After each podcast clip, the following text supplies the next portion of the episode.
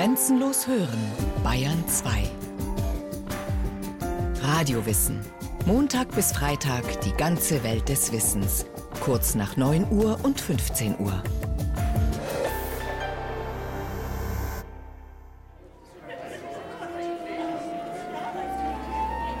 London 1791. Adlige Musikfreunde und reiche Bürger stehen Kopf.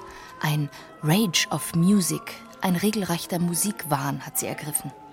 Sie drängeln sich in den Konzertsälen und reißen sich darum, Empfänge geben zu dürfen für einen heiß ersehnten Gast aus Österreich, Josef Haydn. Mit 58 Jahren ist er erstmals in seinem Leben nach England gereist.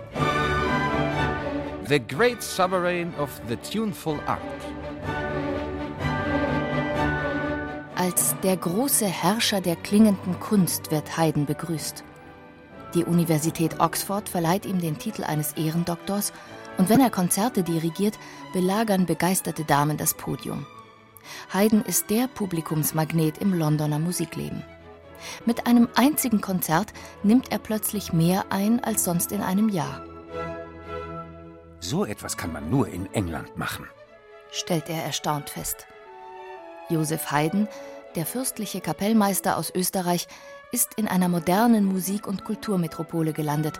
Vom betriebsamen Hofangestellten ist er zum umschwärmten Star geworden. Eine Welt, die sich Haydn zu Beginn seines Lebens wohl in seinen kühnsten Träumen nicht hätte vorstellen können.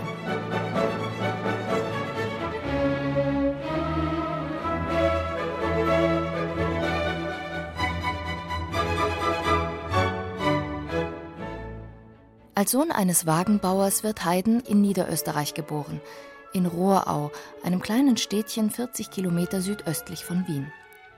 Bürgerliches Musikleben wie in London ist ihm ebenso fern wie das Leben an einem Adelshof.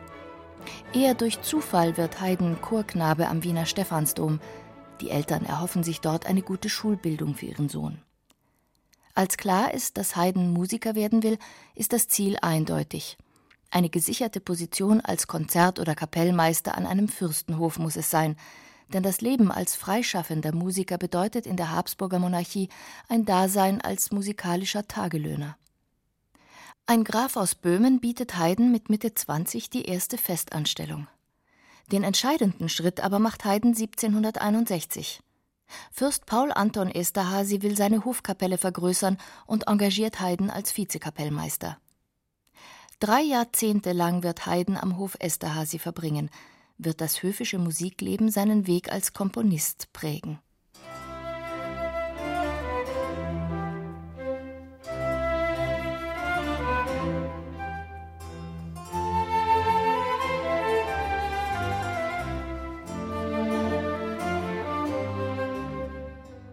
Wann vor der Hohen Herrschaft eine Musik gemacht wird, solle er Vizekapellmeister allezeit in Uniform – und nicht nur er Josef Haydn selbst sauber erscheinen, sondern er soll auch alle andere von ihm dependierende dahin anhalten, dass sie in weißen Strümpfen, weißer Wäsche, eingepudert und entweder in Zopf oder Haarbeutel sich sehen lassen. Haydn wird beim Fürsten Esterhazy mit dem Rang eines Hausoffiziers angestellt. Sein Vertrag enthält detaillierte Verhaltensregeln, wie er seine Musiker zu behandeln hat, zu welchen Zeiten er beim Fürsten erscheinen soll und für wen er komponieren darf nämlich ausschließlich für die Fürsten. Auf Befehl seiner hochfürstlichen Durchlaucht soll er neue Kompositionen mit niemand kommunizieren. Haydns Arbeitsstätte ist zuerst der fürstliche Familiensitz in Eisenstadt.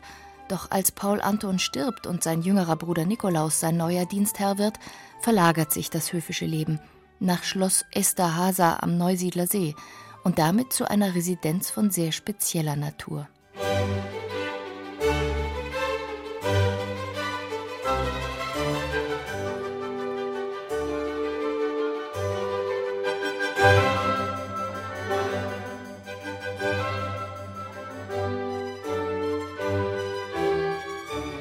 Ein zweites Schloss Versailles will Fürst Nikolaus Esterhazy schaffen, als er 1767 beginnt, am Neusiedler See das Schloss Esterhasa zu bauen. Für einen ungarischen Provinzfürsten ein leicht größenwahnsinniges Vorhaben, doch er verwirklicht es mit eiserner Konsequenz. Schloss Esterhasa wird der prunkvollste weltliche Bau des 18. Jahrhunderts in Europa. Es ist eine gewaltige Schlossanlage mit ausladenden Seitenflügeln und riesigen Stallungen, mit Opernhaus, Café und Marionettentheater, mit pittoresken Tempeln, chinesischem Ballhaus und Eremitage im umgebenden Park. Das Absurde daran, das prächtige Schloss liegt mitten in einer unwirtlichen Sumpflandschaft, im mit Schilf bewachsenen Morast an den Ufern des Neusiedler Sees.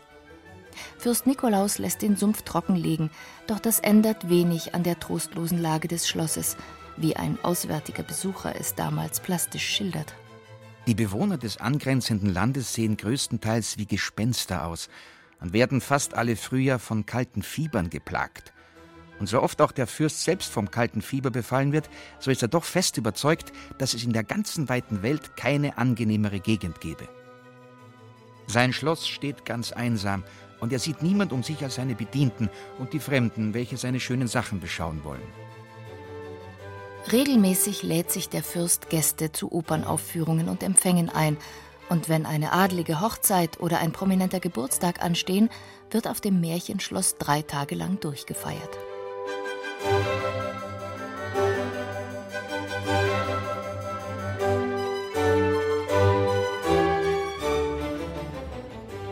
Haydn muss als Kapellmeister für die Musik sorgen.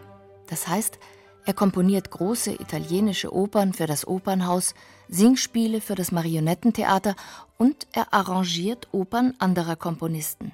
Er probt mit Sängern und Musikern und leitet die Aufführungen. Für Orchesterkonzerte schreibt er Symphonien. Finden Gottesdienste statt, so steuert Haydn die Kirchenmusik bei. Und für die Mußestunden des Fürsten komponiert er seitenweise Kammermusik für das Bariton, ein gampenähnliches Streich- und Zupfinstrument, das der Fürst ganz passabel spielt.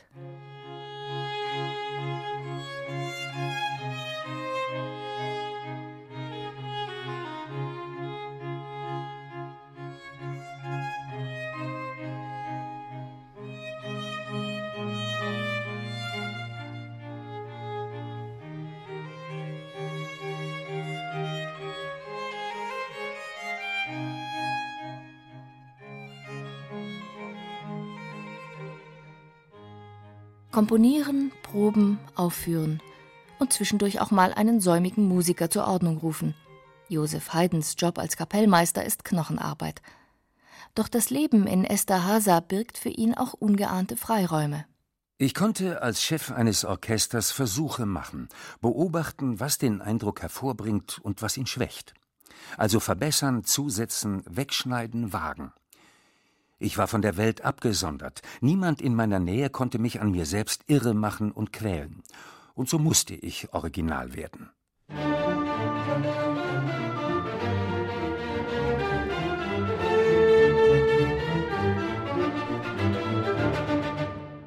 Rund 70 Sinfonien schreibt Haydn in seiner Zeit auf Schloss Esterhazy. Systematisch entwickelt er diese Gattung weiter. Als er beginnt, ist eine Sinfonia ein schlichtes Instrumentalstück, mal mit drei, mal mit vier Sätzen. Mit dem Orchester in Esterhazy testet Haydn Schritt für Schritt, wie er größere Formen gestalten kann, wie sich komplexe Sätze entwickeln und wie sich Streicher mit Blasinstrumenten am effektvollsten kombinieren lassen.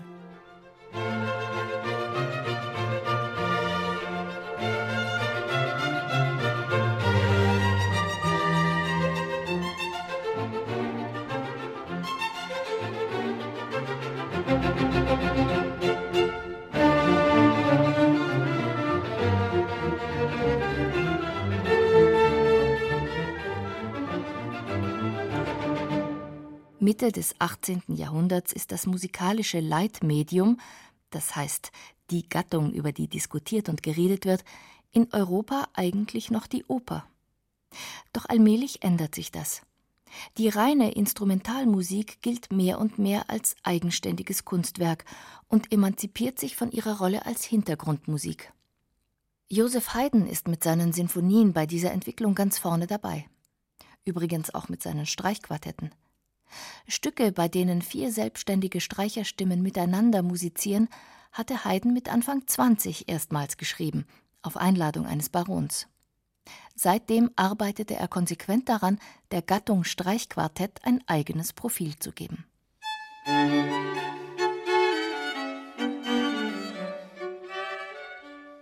Sowohl mit seinen Quartetten als auch mit seinen Sinfonien wird Haydn schnell außerhalb von Esterhaza bekannt. Zwar hatte ihn Fürst Esterhazy eigentlich als Exklusivkünstler verpflichtet, doch private Kopisten schreiben Haydns Stücke einfach ab.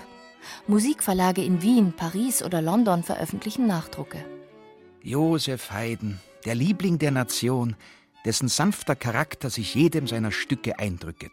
Schreibt schon 1766 das Wiener Diarium. Einige Jahre später hat Haydn Bewunderer in ganz Europa. In Spanien verehrt ihn der Komponist Luigi Boccherini. In Paris bestellt eine Konzertgesellschaft sechs Sinfonien. In London bemühen sich Konzertagenten darum, Haydn selbst einzuladen. Eine Zeitung ruft sogar dazu auf, Haydn aus dem Esterhazischen Dienst zu entführen.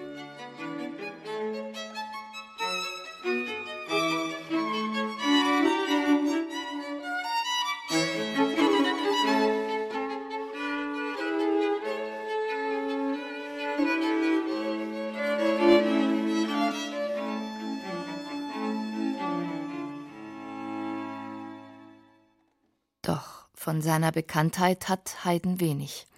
Nur in Ausnahmefällen genehmigt der Fürst ihm Reisen in andere Städte. Nennenswerten künstlerischen Austausch findet er nur im Winter, wenn Nikolaus mit seinem Hofstaat ein paar Wochen in Wien verbringt. Hier trifft Haydn andere Komponisten, mehrmals zum Beispiel auch Mozart, oder gibt Konzerte für die Tonkünstlersozietät.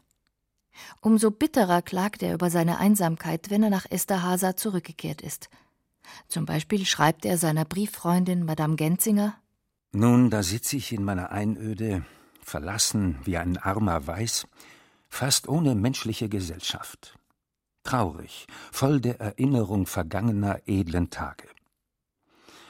Wer weiß, wann diese angenehmen Tage wiederkommen werden, diese schönen Gesellschaften. Und während Haydn in Wien mehr und mehr hofiert wird, ist er in Esterhazy wieder mit seinem Status als Hofbediensteter konfrontiert. Hier fragt mich niemand, schaffen Sie Schokolade mit oder ohne Milch? Mit was kann ich Sie bedienen, bester Haydn? Wollen Sie Gefrorenes mit Vanille oder Ananas? Ich wurde in drei Tagen um 20 Pfund magerer, denn die guten Wiener Bisserl verloren sich schon unterwegs. Ja, ja, dachte ich bei mir selbst, als ich in meinem Kosthaus statt dem kostbaren Rindfleisch ein Stück von einer 50-jährigen Kuh speisen musste.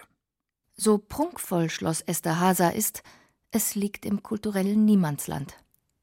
Doch schon ein Jahr nachdem Haydn diese Zeilen schreibt, soll alles anders sein.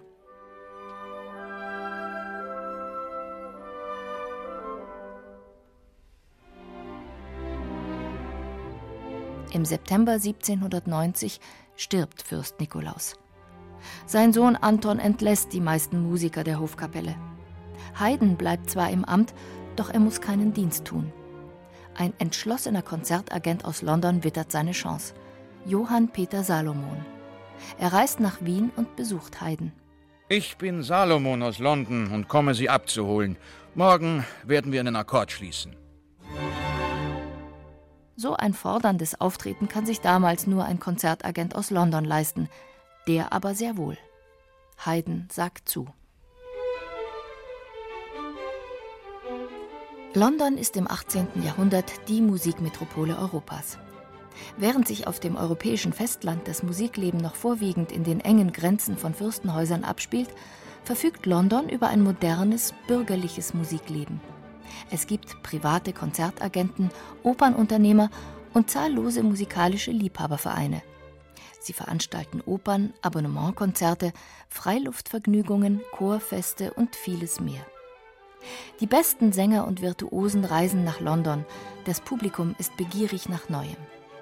Das erfährt auch Haydn, als er 1791 nach London kommt.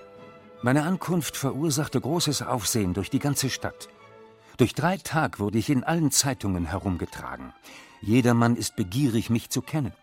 Ich musste schon sechsmal ausspeisen und könnte, wenn ich wollte, täglich eingeladen sein. Allein ich muss erstens auf meine Gesundheit und zweitens auf meine Arbeit sehen. Eine Oper und mehrere Sinfonien muss Haydn in seiner ersten Saison komponieren und außerdem zwölf Konzerte dirigieren. Je länger er in London ist, desto kuriosere Blüten treibt die Haydn-Verehrung. Einige Monate später etwa ist er zu Besuch bei einem gewissen Mr. Shaw.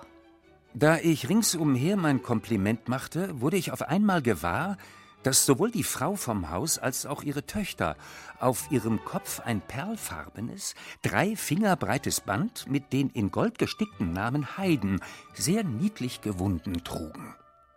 Dass es bei Konzerten mitunter zu Tumulten vor dem Podium kommt, verwundert angesichts dieser Heidenmanie kaum noch.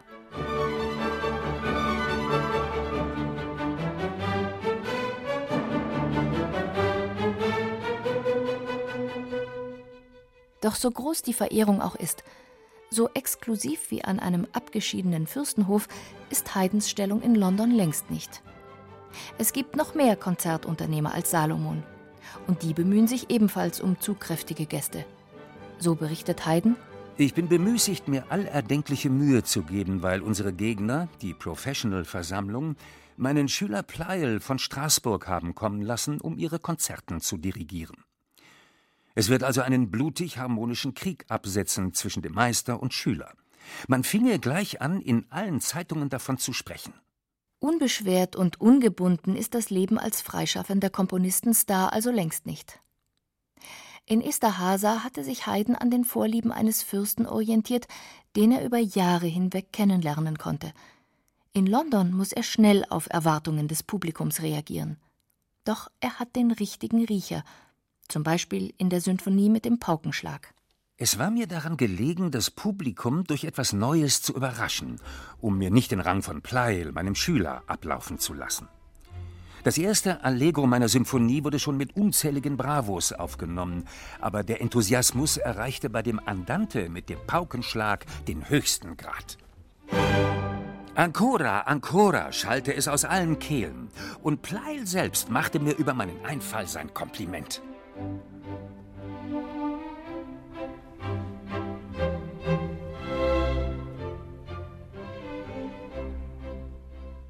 Haydn trifft den Nerv des Publikums. Zweimal anderthalb Jahre verbringt er in London und komponiert zwölf Sinfonien. Er reagiert geschickt auf Zeitstimmungen, etwa mit der Militärsymphonie, deren rasselndes Schlagzeuggeklingel auf den Krieg zwischen England und dem revolutionären Frankreich Bezug nimmt. Doch auch jenseits solcher Effekte perfektioniert Haydn seine Sinfonien. Die hervorragenden Orchester- und Konzertsäle in London inspirieren ihn zu einem vielschichtigen, differenzierten Orchesterklang, der seine Wirkung nicht verfehlt.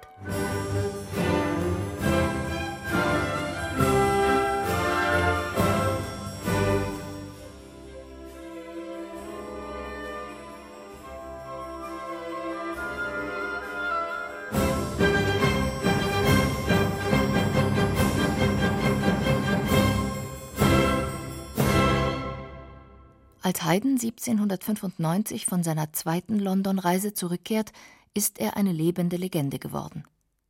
63 Jahre ist er alt und lässt sich in Wien nieder.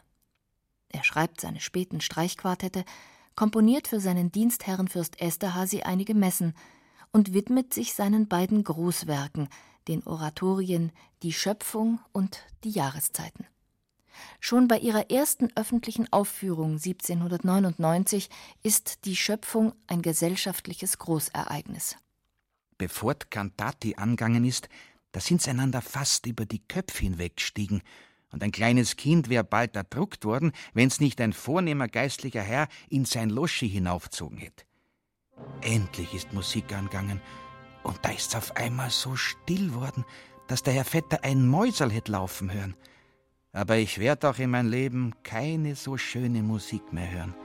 Und wenn ich noch ein drei Stunden länger hätte sitzen sollen, und wenn der Gestank und Schwitzbad noch größer gewesen wäre, so hätt's mich nicht gereut.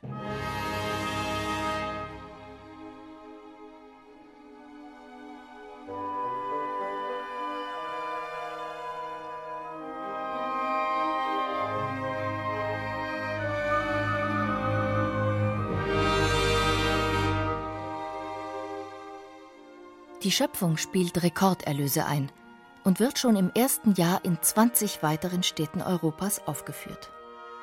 Mit dem Werk gelingt Haydn ein Kunststück.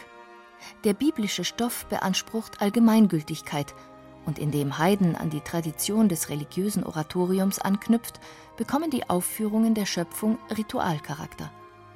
Gleichzeitig leben darin Ideen der bürgerlichen Aufklärung, zum Beispiel wenn die Engel als Himmelsbürger bezeichnet werden. Adam und Eva treten den Hörern gegenüber wie du und ich, als ideales Gattenpaar vor dem Sündenfall. Das ist genau das Richtige, was eine in ihrem Selbstverständnis erschütterte Gesellschaft braucht. Man bedenke, die französische Revolution ist erst zehn Jahre her. Und Joseph Haydn bekommt mit diesem Oratorium endgültig den Status als Musikheiliger.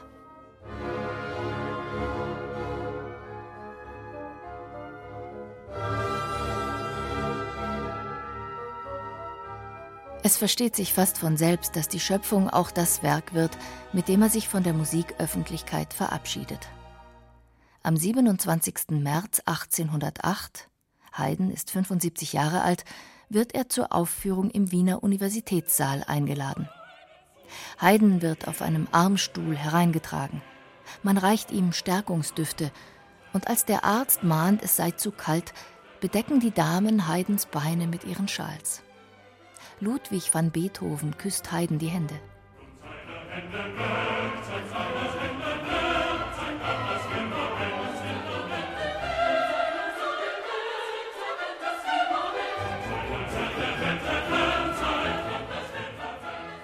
Ein gutes Jahr später stirbt Josef Haydn, im Mai 1809 in Wien. Sein Nachlass hat nach amtlicher Schätzung einen Wert von über 60.000 Gulden. Haydn war nicht nur ein gesellschaftlicher Star, sondern auch einer der wohlhabendsten Bürger Wiens geworden.